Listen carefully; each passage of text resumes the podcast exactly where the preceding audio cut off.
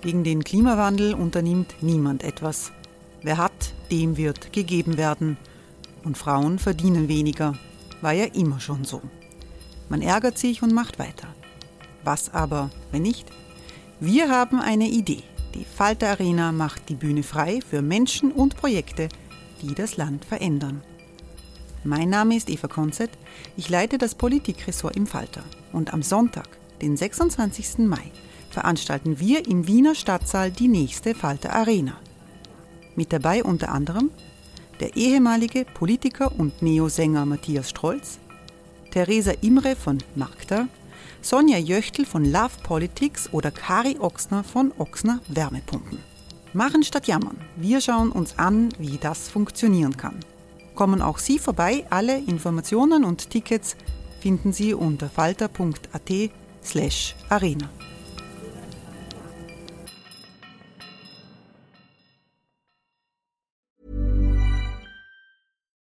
One size fits all seems like a good idea for clothes until you try them on. Same goes for healthcare. That's why United Healthcare offers flexible, budget friendly coverage for medical, vision, dental, and more. Learn more at uh1.com.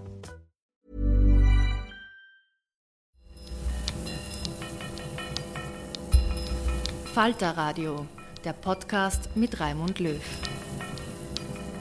Sehr herzlich willkommen, meine Damen und Herren, beim Falter Radio für Samstag, den 26.01.2019.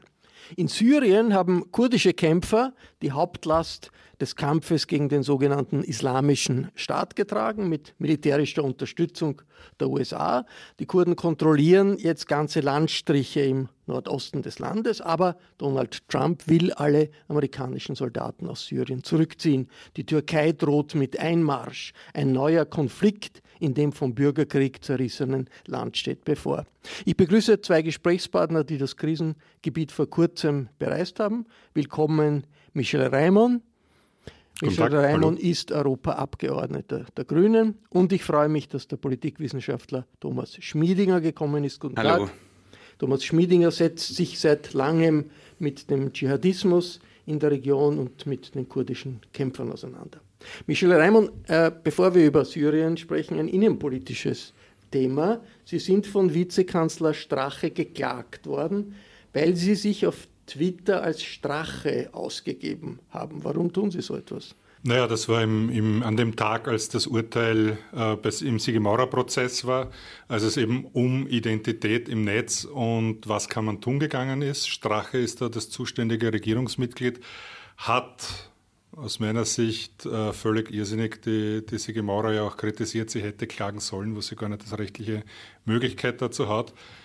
Ähm, und um zu zeigen, wie schwierig das mit diesen Identitätsdingen und Fälschungen ist, habe ich für ungefähr drei Minuten einen solchen Tweet online gehabt, nicht länger, weil natürlich durchs Umstellen des Namens jeder weitere Tweet auch unter dem Namen erschienen wäre. Aber mit einem Foto des Stachel? Ja, ja, aber natürlich mit meinem Account. Ja. Und eine Aussage, das finde ich ja bizarr dran, eine Aussage quasi gemacht, die er fast wortwörtlich, zumindest sinngemäß, äh, selbst so gemacht hat.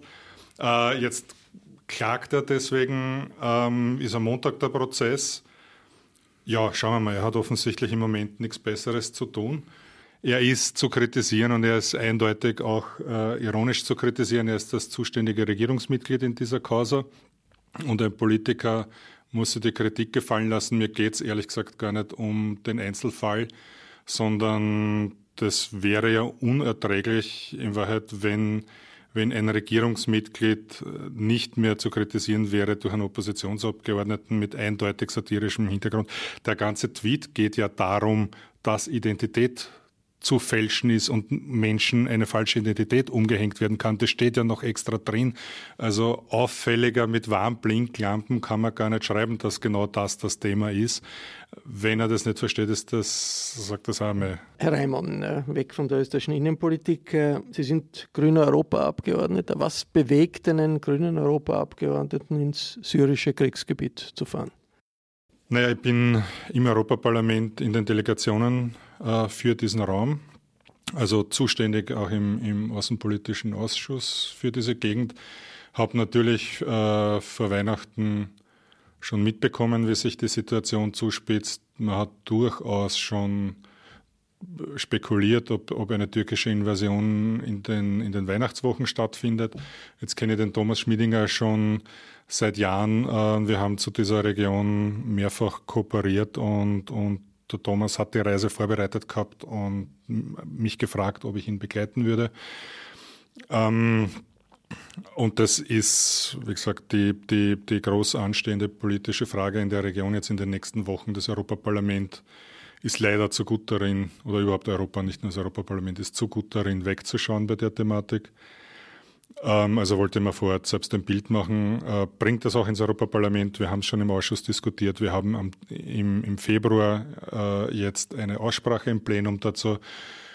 Ähm, und ich kann jetzt sozusagen, das ist das, was ich tun kann, um das einmal auf die europäische Ebene zu heben. Jetzt äh, Thomas Schmiedinger, wie muss man sich das vorstellen? Eine Vorberei wie, wie, bereitet man so eine Reise vor? Wie läuft das ab aus Brüssel und Wien? Dann ja, das ist das gar nicht das, syrische Kurdengebiet?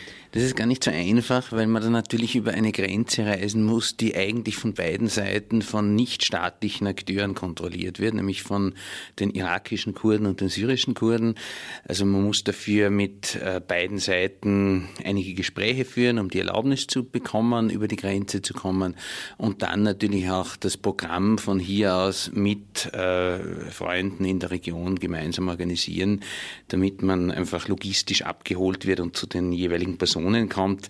Äh, vor allem, dass man in dieser kurzen Zeit, die man dort ist, möglichst viele Gespräche führen kann mit Politikern und Politikerinnen, aber auch mit äh, Vertretern von verschiedenen Communities, die wir dort getroffen haben. Die Regierungen, also die irakische Regierung, die syrische Regierung, äh, sind die in irgendeiner Weise in eine solche Reise involviert? Nein, äh, wir kommen dort sozusagen weder mit der irakischen noch mit der syrischen Regierung in Kontakt. Wir landen in Erbil, das ist Teil des Autonomiegebiets des Irak, der Kurden dort. Und wir fahren dann äh, zum Grenzübergang nach Semalka in das von den Kurden und ihren Verbündeten kontrollierte Nordostsyrien. Sie sind äh, dann in diese kurdische Region in Syrien gekommen und das ist Bürgerkriegsgebiet. Das ist noch vor kurzem sind dort weite Teile vom IS äh, kontrolliert worden. Wie erlebt man das? Wie sieht es dort aus, Michel Reimann? Das war eine hochspannende Erfahrung. Ähm, natürlich ist die Gegend bitterarm und zerstört und, und selbst Hauptstraßen sind teilweise Lehmstraßen mit nur mehr Resteln an Asphalt und Beton. Andererseits, in Anbetracht dieser Umstände und äh, wirkt es wirklich gut verwaltet. Äh, am Anfang hat man so ein bisschen den Eindruck, okay, das ist jetzt alles sehr, sehr kontrollierte Message Control, würde man bei uns sagen, wenn mehrere Gesprächspartner, mit denen du sprichst, schon sehr ähnlich in der Ausdrucksweise sind, alle als erstes betonen, wie wichtig es ist, dass alle Volksgruppen zusammenhalten, dass wir das alle miteinander machen und alle gemeinsam am Wiederaufbau arbeiten. Und dann kommst du irgendwann einmal drauf, dass, dass, dass das Verhältnis dieser Volksgruppen zueinander man muss das so vorstellen, die, die Kurden sind die größte Volksgruppe dort unten, aber sie alleine wären nicht stark genug, um diese Region zu kontrollieren. Also sind sie verbündet mit mehreren christlichen Gemeinden, jesidischen Gemeinden, mit äh, säkularen Arabern und, und säkularen Moslems. Und die sind wieder alle zusammen mehr als die Kurden und Kurdinnen. Und das ist ein sehr fragiles Ding, die sich gegen Assad und, und gegen den IS und so weiter nur dann wehren können, wenn sie zusammenhalten und ihre interne Vielfalt sich nicht gegenseitig bedrohen. Und das betonen sie mit jedem Wort in jeder Aussage. Wie schaut es dort aus? Zerstörte Häuser, Straßen? Wie, in welchem Zustand ja, sind die Menschen? Äh, kommt natürlich dann darauf an, ob es jeweils äh, Kampfgebiet war oder nicht. Aber also Hotel ohne Heizung, Schulen mit, keine Ahnung, äh, Möbeln aus den 50ern, äh, seitdem nicht erneuert, wo die Tür kaum noch ganz aufgeht, wo es nicht mehr als eine Schachtel Kreide als Lehrmaterial gibt. wirkliche, wirkliche Armut, also völliges Fehlen von, von Ressourcen aller Art, aber es wirkt stabil und abseits der Front auch friedlich. Ja? Also es ist nicht so, dass, dass man das Gefühl hat, die Leute sitzen dann dort in, innerhalb dieser Region in Todesangst. Man muss ja sagen, dass ein Teil dieser Region, äh, nämlich der, vor allem in der jetzt der Michel Reimer noch war, äh, von 2012 weg von den Kurdinnen und Kurden kontrolliert worden ist. Der größere Teil davon ist zwischendurch vom IS kontrolliert worden und dort waren die Kampfhandlungen. Das heißt, äh, Städte wie Derik zum Beispiel oder Amude waren nie direkt Kriegsgebiet, waren aber natürlich davon betroffen und das sieht man in der Armut, die der Michel Reimann auch geschildert hat. Äh, aber es gibt natürlich weiter südlich viele Gebiete, wo wirklich Städte zerstört sind, äh, weil dort Kampfhandlungen stattgefunden haben und die mühsam von den syrischen demokratischen Kräften, wie diese Militärallianz heißt, vom IS äh, zurückerobert worden sind.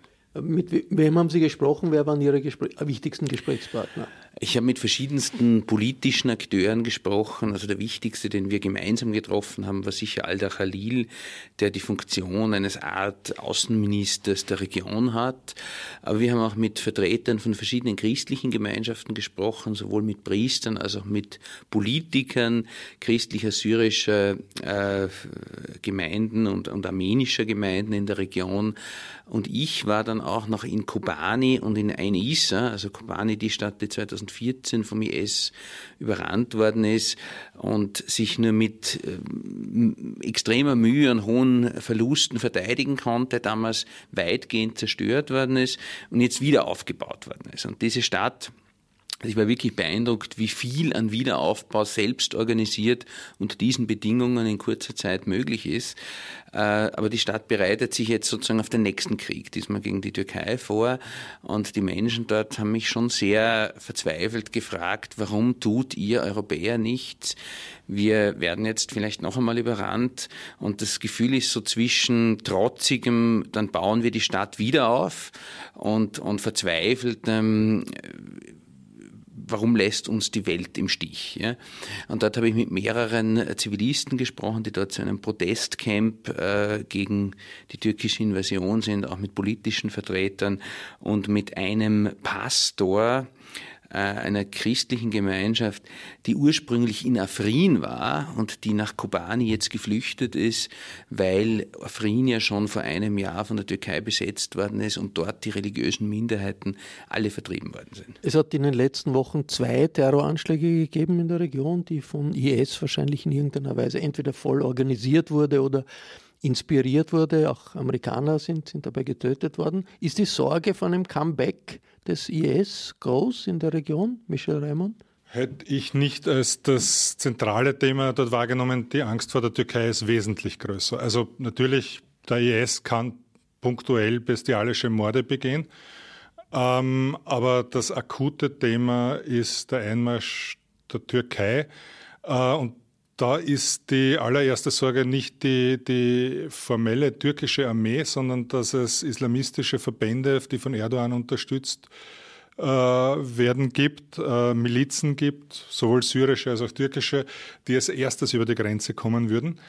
Äh, weil man da mit den armenischen Christen spricht, die haben den, den Genozid von 1915 vor Augen. Die sagen dann auch, wenn die kommen, kämpfen wir bis zur letzten Patrone, weil da gibt's kein Ergeben. Ja? Das Schockierende für mich, was unten dann aber in, in, voller Deutlichkeit durchgekommen ist auf allen politischen Ebenen, vom Bürgermeistern bis zum, zum Außenminister, war, jetzt führt man jahrelang Krieg gegen Assad, aber wenn die Wahl da ist und man, man hat die Möglichkeit, sich gegen Erdogan nur zu wehren, wenn man sich mit Assad verbündet, dann wird das passieren. Das war von den Minderheiten ganz klar. Wer sind die Kurden? Es gibt ja unterschiedliche kurdische Parteien. Es gibt, gibt die kurdischen Parteien in, äh, im Irak, in der Türkei und die syrische Hauptpartei, kurdische Hauptpartei äh, gilt als Schwesternpartei der PKK, der kurdischen Arbeiterpartei. Sieht man das? Äh, merkt man das? Gibt es Plakate des Führers der, PKK, Öcalan? Ja. Hat man das Gefühl, ja, wirklich, das ist der eine Ideolo Der, der ideologische Bezug ist auf jeden Fall da. Ja? Äh, wobei der ideologische Bezug bedeutet jetzt nicht die Frühphase von Öcalan, wo er marxistisch-leninistisch war, sondern die Ideen, die er in Haft letztlich entwickelt hat, von einem demokratischen Autonomie- System sozusagen. Äh, also diese Bezugnahme ist auf jeden Fall da. Allerdings muss man sagen, dass die äh, Partei dort, die Demokratische Unionspartei, eine Schwesterpartei ist und äh, in keinster Weise die Türkei von syrischem Boden angegriffen hat. Das heißt, äh, der Kampf der PKK-Einheiten in der Türkei ist einer, der innerhalb der Türkei geführt wird und teilweise auch noch von irakischem Territorium aus, von den Kandilbergen. Die Grenze zwischen dem syrischen Teil Kurdistans und dem türkischen Teil Kurdistans war allerdings seit 2012 stabil. Da gab es nie welche äh, Gruppen, die angegriffen hätten, die Türkei. Im Gegenteil, die Türkei hat äh, eigentlich das gesamte Gebiet über, und das sieht man auch sehr gut, wenn man die Straßen entlang nach Westen fährt, äh, eine sehr hohe Betonmauer, meistens so drei bis vier Meter, äh, an, entlang der Grenze errichtet und hier wirklich die Grenze geschlossen. Also es gibt keine Aggression von kurdischer Seite auf türkisches Territorium von Syrien aus. Das kann sich ja ändern, das könnte sich das ja ändern. Wenn das die das gleiche könnt, politische Strömung ist, kann wahrscheinlich. Das wird aus, sehr stark von der Türkei aus, selbst abhängen. Aus, aus, türkischer Sicht kann man wahrscheinlich sagen, okay, das ist eine Stärkung dort der PKK. Wir sind im Bürgerkrieg mit der PKK, das wollen wir nicht zulassen. Da, da finde ich eine, eine Sache jetzt auch aus europäischer außenpolitischer Sicht wichtig. Die, diese Region hat sie in der Selbstverwaltung lange Zeit Rojava genannt. Der Westen, also definiert anhand des kurdischen Siedlungsgebietes in der Region, das über den Irak drüber geht und, und die Türkei als der Westen des kurdischen Siedlungsgebietes. Das hat gestoppt. Sie nennen sich jetzt bewusst Autonome Region Nordostsyrien und das ist ein politischer Akt. Also sie definieren sich nicht mehr als Teil eines kurdischen Siedlungsgebietes, sondern als Teil Syriens haben die auch in den Gesprächen dann mit mir äh, sozusagen, ihnen ist klar, es wird keine Unabhängigkeit geben, keine, äh, keine Anerkennung eines unabhängigen kurdischen Staates. Was es geben wird, ist irgendwann einmal Frieden in Syrien und innerhalb dieses Friedens wollen sie Selbstverwaltung haben und nicht diktatorisch regiert werden.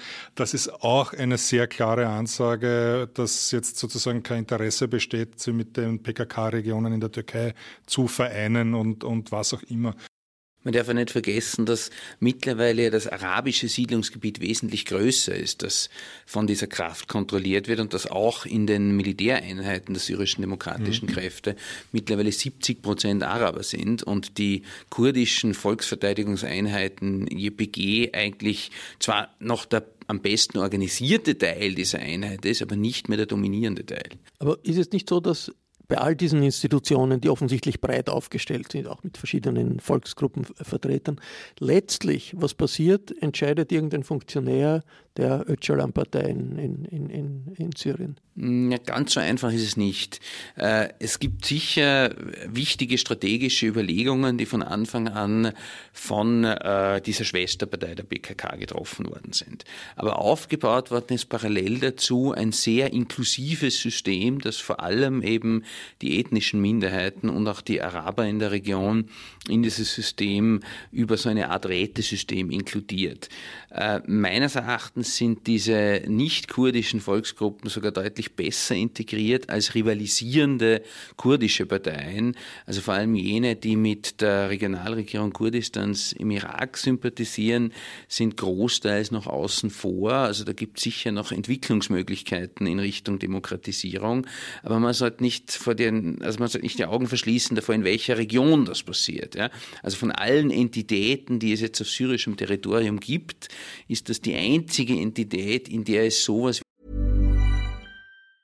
Hey, I'm Ryan Reynolds. Recently, I asked Mint Mobile's legal team if big wireless companies are allowed to raise prices due to inflation. They said yes. And then when I asked if raising prices technically violates those onerous two-year contracts, they said, "What the f*** are you talking about? You insane Hollywood ass." So to recap, we're cutting the price of Mint Unlimited from $30 a month to just $15 a month. Give it a try at mintmobile.com slash switch. $45 up front for three months plus taxes and fees. Promoting for new customers for limited time. Unlimited more than 40 gigabytes per month. Slows. Full terms at mintmobile.com. einen gewissen Pluralismus und eine zivile Verwaltung gibt. Was sind die anderen? Das ist das Regime, das extrem totalitär ist. Das sind die dschihadistischen Gruppen unter der Führung von Hayat Tahrir al-Sham. Und das ist eine türkische Besatzungszone, in der äh, Milizen mit mehr oder weniger islamistischer Ausrichtung mit der türkischen Armee gemeinsam das Gebiet verwalten. Also wenn es eine Hoffnung gibt, dass sich da noch etwas in Richtung zumindest eines pluralistischen, halbwegs zivilen Systems entwickeln soll, dann ist das eigentlich nur in der Region. Äh, Michel Raimond sieht man dort die Amerikaner, die haben eine militärische Präsenz. Es gibt 2000 amerikanische Soldaten. Amerikaner fliegen Luftangriffe. Also ich habe mich mit ihnen nicht getroffen und, und äh, war dann auch nicht so weit drüben äh, im Westen, um, um in die Region zu kommen. Ich habe mich auch, auch ganz konzentriert darauf, äh, die, die Politiker der Verwaltung zu treffen. Und da möchte ich nur ein, ein, ein kurzes Beispiel erzählen. Ähm, das für mich, das, wie soll ich sagen, das Eindrücklichste war, um zu sagen, okay, dieses Projekt scheint politisch wirklich in eine unterstützenswerte Richtung zu gehen, weil alles, was du vorgeführt kriegst als besuchender EU-Abgeordneter, musst du sowieso dreimal mit Vorsicht genießen. Aber dann gab es eben einen Punkt, wo ein Hotelbesitzer wissend, dass ich EU-Abgeordneter bin, wissend, dass die Beamten der Autonomiebehörde am Tisch sitzen, plus Bürgermeister und Bürgermeisterin der Stadt, äh, quasi auf mich zugekommen ist und, keine Ahnung, zehn Minuten, Viertelstunde auf mich eingeredet hat, wie großartig eigentlich Assad ist und dass man diese ganze Autonomiebehörde alles vergessen soll und Vereinigung mit Assad, weil äh, besser als mit dem geht's nicht mehr und wird's nicht mehr. Und das eine ist, dass sie ihn reden haben lassen, das andere ist aber noch viel faszinierender, dass der keine Angst hatte, dass rundherum die Soldaten der Autonomiebehörde und die Politiker und die Beamten waren, äh, zuhören und auch hören, wie er jetzt einen EU-Abgeordneten bearbeitet mit, er soll Assad unterstützen. Und der hat schlicht und einfach keine Angst davor gehabt, dass ich abreise und er bestraft wird. Ja. Hoffentlich ist, ihm, ist das nicht nachher dann doch passiert. Ja, das hat nicht so gewirkt, als wüsste der nicht, was er tut. Ja. Ähm, es war nicht ähm, zwei Minuten geredet, sondern es hat, sie haben mit ihm dann diskutiert und dann haben noch sozusagen bis zu dem Spruch mit, naja, schau, hier kannst du das jetzt sagen, dass du den super findest. Ich könnte drüben auf der anderen Seite nicht sagen, äh, dass ich ihn nicht super finde. Äh, es ist schon in Anbetracht dessen, dass dort seit sieben Jahren Krieg ist, gibt es garantiert keine Heiligen mehr in dieser Region, aber es ist zumindest der Versuch, tatsächlich ein demokratisches System aufzustellen und innerhalb dessen kann man dort unten sicher noch immer noch sehr viel ich meine, meine ein bisschen skeptisch klingenden Fragen äh, hängen wahrscheinlich damit zusammen, dass es viele Befreiungsbewegungen gegeben hat in der Welt, die sich dann ähm, doch als autoritäre Sekte herausgestellt haben und, und, und das, was an Demokratie verkauft wurde, dann in der Wirklichkeit. Nein, nein, es gibt, es gibt auch durchaus einen, einen Hang zum Autoritarismus auch. Und ich würde sagen, ich bin ja nicht das erste Mal unten gewesen, ich bin eigentlich jedes Jahr unten. Äh, es gibt äh, beide Entwicklungstendenzen. Ja? Und je länger natürlich eine Kriegssituation dauert und je, wenig, äh, je weniger Unterstützung von außen und je weniger auch Austausch mit der Welt stattfindet, desto stärker sind die autoritären Tendenzen. Wenn es aber eine gewisse Stabilisierung dieses Gebietes gibt und einen entsprechenden Austausch auch mit der Welt, äh, dann sehe ich eben auch das Potenzial zu einer weiteren Demokratisierung. Äh, das Problem ist, ich, ich treffe mich ja dort auch durchaus mit der innerkurdischen Opposition immer wieder, also die, die eben teilweise im Exil sitzen, teilweise dort auf Fundamentalopposition machen. Und wenn man mit denen spricht, dann gibt es da durchaus auch Repression denen gegenüber, aber sie trauen sich trotzdem, äh, mich zu treffen und mit mir über ihre Perspektive zu reden. Äh, vor allem aber merke ich immer wieder, dass die Repression, die es gibt gegen diese Gruppen, äh, meistens im Kontext eben des Kriegs und von Sicherheitsbedenken stattfindet. Und das ist natürlich etwas, was durch diese Kriegssituation auch mit provoziert wird. Und da glaube ich, wenn es eine friedliche Entwicklung in der Region gäbe, dann gibt es auch die Möglichkeit, dieses politische System weiter zu öffnen. Es gibt äh, Gefangenenlager für Gefangene aus dem sogenannten Islamischen Staat, die von den Kurden gefangen genommen wurden und jetzt festgehalten wurden. Haben Sie da Einblick bekommen, ja. wie das äh, dort zugeht? Ja, ich, ich habe zwei von den drei Camps äh, gesehen, in denen Frauen und Kinder des IS festgehalten werden. Und ich war in wie groß einem, sind die ungefähr, dass man sich das vorstellen kann? Äh, na, das sind jeweils einige äh, hundert Frauen mit Kindern. Im, im dritten sind es auch, glaube ich, 1500 ungefähr.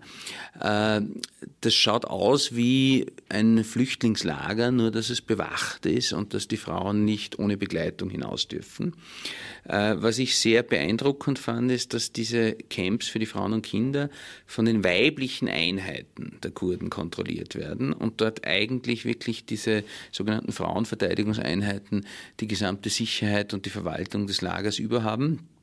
Und dass in dem einen Camp, in dem ich zweimal war und ein bisschen länger war und auch mit Insassen gesprochen habe, äh, es sichtbar war, dass das Verhältnis zwischen den bewachenden Frauen und den Frauen, die dort inhaftiert sind, ein sehr gutes ist. Ich kenne auch österreichische Justizanstalten, weil ich dazu geforscht habe.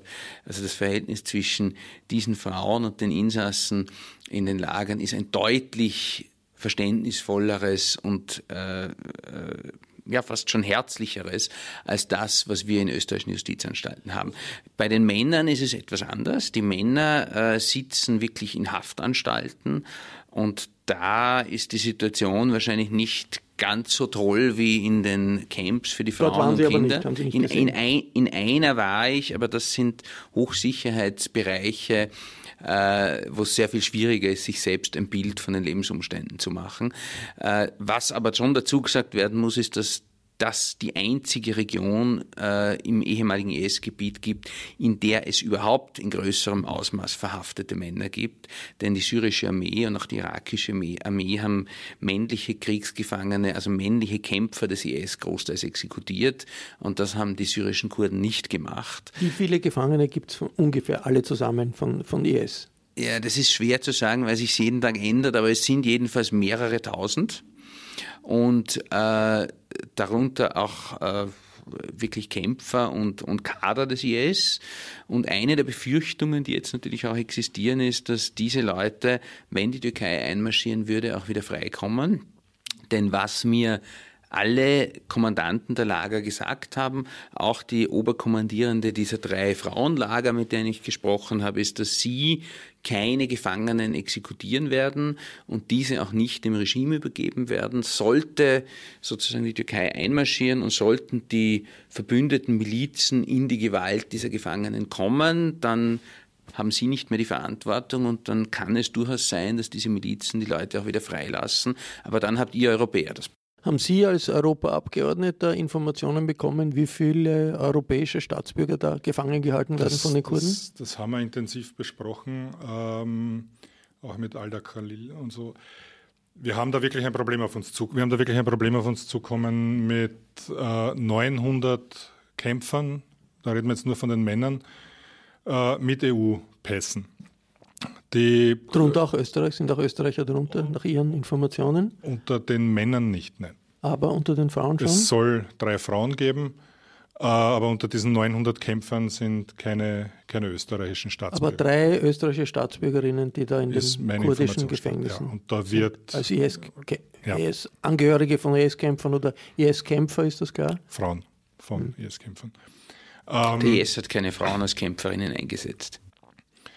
Bei den 900 Männern muss man sagen, ähm, da müssen wir jetzt wirklich, da muss die Europäische Union jetzt sich schnell überlegen, wie man damit tut und deswegen auch die Diskussion im Europaparlament und so weiter. Wir grundsätzlich, äh, die Kurden hätten gerne, dass die Europäische Union diese Leute zurücknimmt. Das sind unsere Staatsbürger ähm, und die europäischen Regierungen reagieren nicht auf diese Anfragen, haben natürlich keine Ahnung, was man mit diesen Leuten macht. Die kannst bei uns einige Jahre einsperren, aber was dann? Das sind ja immer noch radikale äh, Islamisten.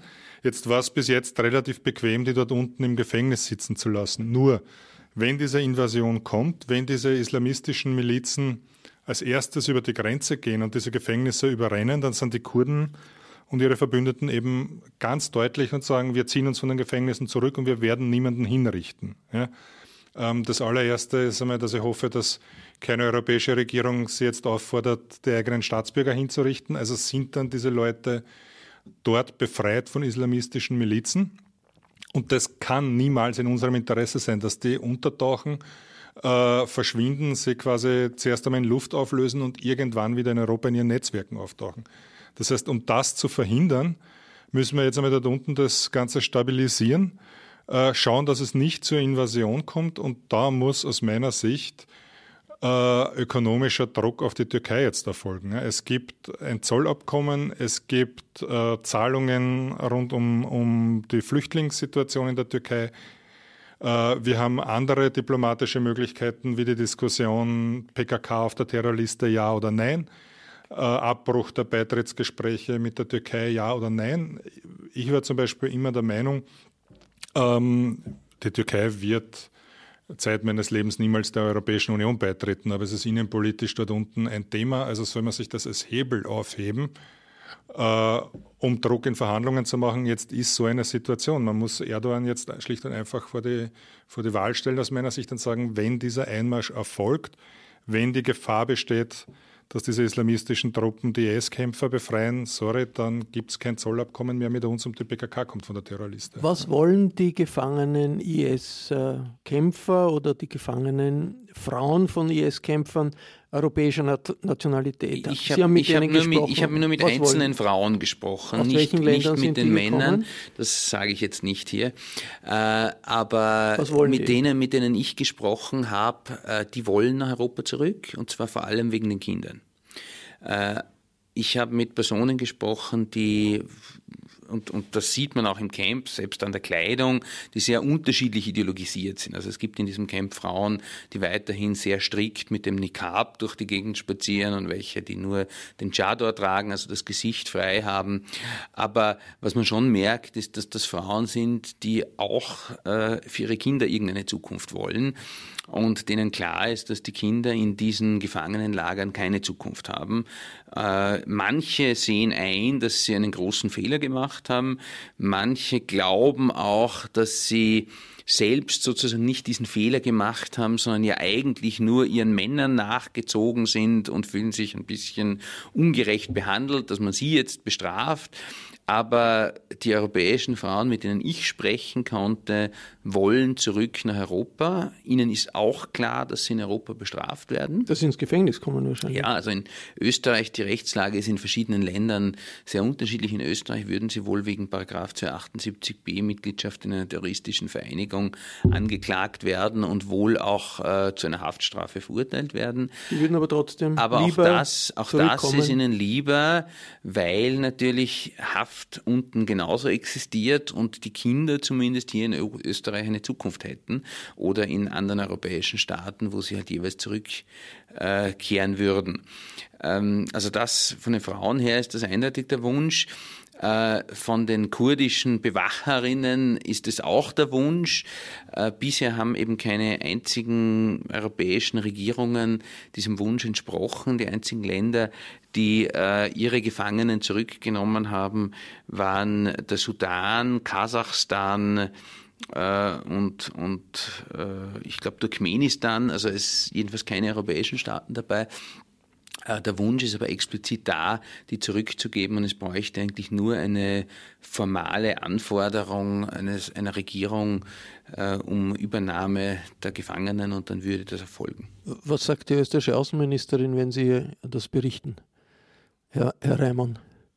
Naja, zu dem Thema ist mein Draht zur Außenministerin ein begrenzt guter äh, rund um die, um die Putin-Einladung, rund um ihre Hochzeit und unten mit Assad. Ja. Naja, nein, es geht genau um das, weil wenn Assad sich dort unten letztlich als Sieger aus dieser Sache rauskommt, durch die türkische Drohung, auf den setzt Putin seit, seit acht Jahren. Putin ist der große Sieger dieser Geschichte, aber um jetzt nicht das Thema zu wechseln. Ähm, Österreich hat äh, ein Interesse und die österreichische Bundesregierung setzt das halt auf ihre Art und Weise um, nämlich durch Ignorieren der kurdischen Bewegung unten. Äh, unser Interesse sollte sein, da werden Sie alle darauf einigen können, dass wir einmal äh, keinen Terror importieren und dass man mit, mit, dieser, mit diesem islamistischen Problem, das da tatsächlich existiert, in einer Art und Weise umgehen, dass es löst. Ja? Äh, ignorieren löst es nicht, definitiv nicht. Das kann nicht in unser aller Interesse sein und das passiert jetzt gerade. Sind Sie dafür, dass die gefangenen IS äh, Kämpferinnen nach Österreich zurückgeholt werden? Also jetzt kurzfristig bin ich dafür, dass wir alles investieren, damit dort unten keine Invasion stattfindet und die nicht befreit werden. Das steht jetzt einmal sofort an. Ja?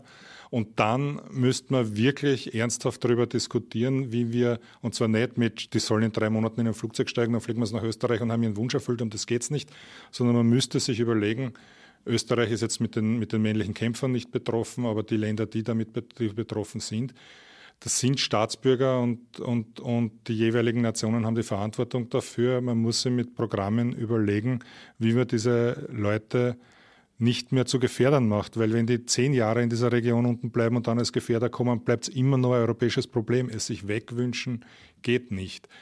Äh, die drei österreichischen Frauen? Wir werden uns um unsere Staatsbürgerinnen so weit kümmern müssen, finde ich, dass, dass sie da in Sicherheit kommen. Äh, die Kinder sind ja auch Staatsbürger, das darf die man Kinder nicht vergessen. Wie viele Kinder sind betroffen?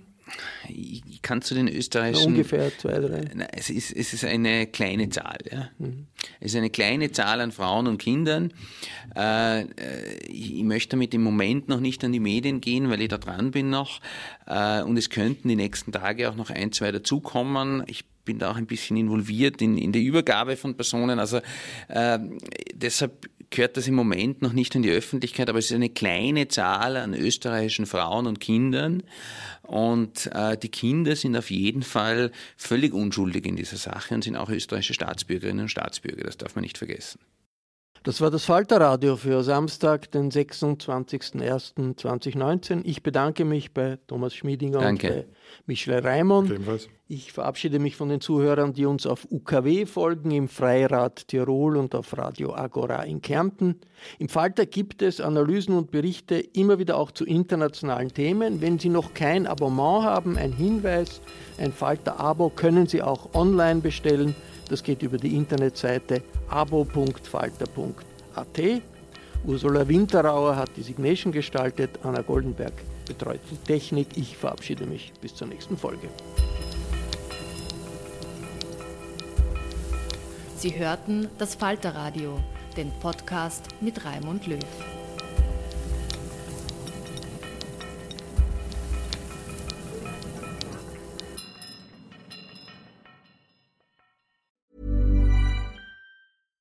Hi, I'm Daniel, founder of Pretty Litter. Cats and cat owners deserve better than any old-fashioned litter. That's why I teamed up with scientists and veterinarians to create Pretty Litter. Its innovative crystal formula has superior odor control and weighs up to 80% less than clay litter.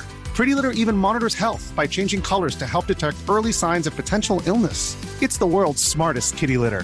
Go to prettylitter.com and use code ACAST for 20% off your first order and a free cat toy. Terms and conditions apply. See site for details. Even when we're on a budget, we still deserve nice things. Quince is a place to scoop up stunning high end goods for 50 to 80% less than similar brands. They have buttery soft cashmere sweaters starting at $50, luxurious Italian leather bags, and so much more. Plus, Quince only works with factories that use safe, ethical, and responsible manufacturing. Get the high-end goods you'll love without the high price tag with Quince. Go to quince.com/style for free shipping and 365 day returns.